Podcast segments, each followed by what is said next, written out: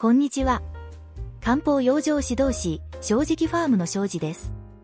今日は、わらびについてお話ししていきたいと思います。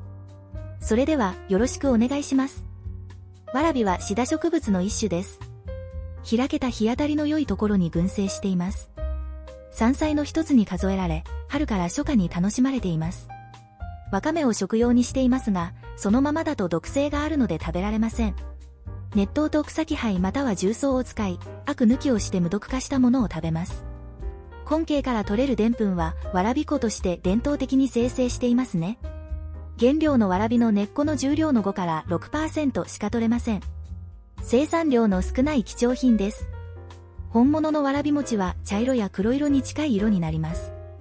透明のは加工澱粉を加えてあるものです。本物の賞味期限は2時間だそうです。1個2000円。食べてみたい。食材の5性は完成です。体を冷やす性質があります。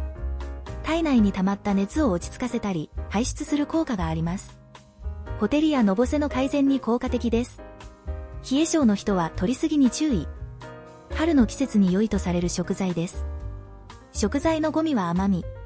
食材本来の自然な甘みは需要競争に作用します。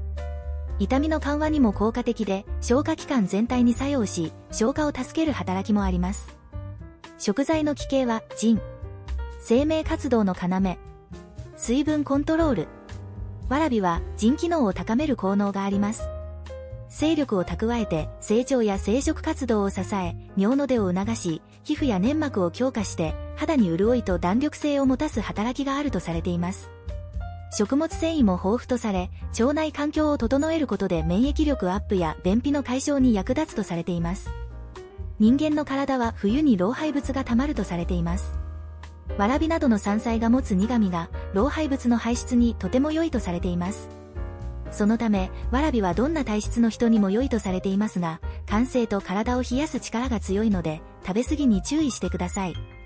旬のものなので、少しずつ楽しんでくださいね。山椒などや鷹の爪など、体を温める力が強いものと一緒に召し上がってくださいね。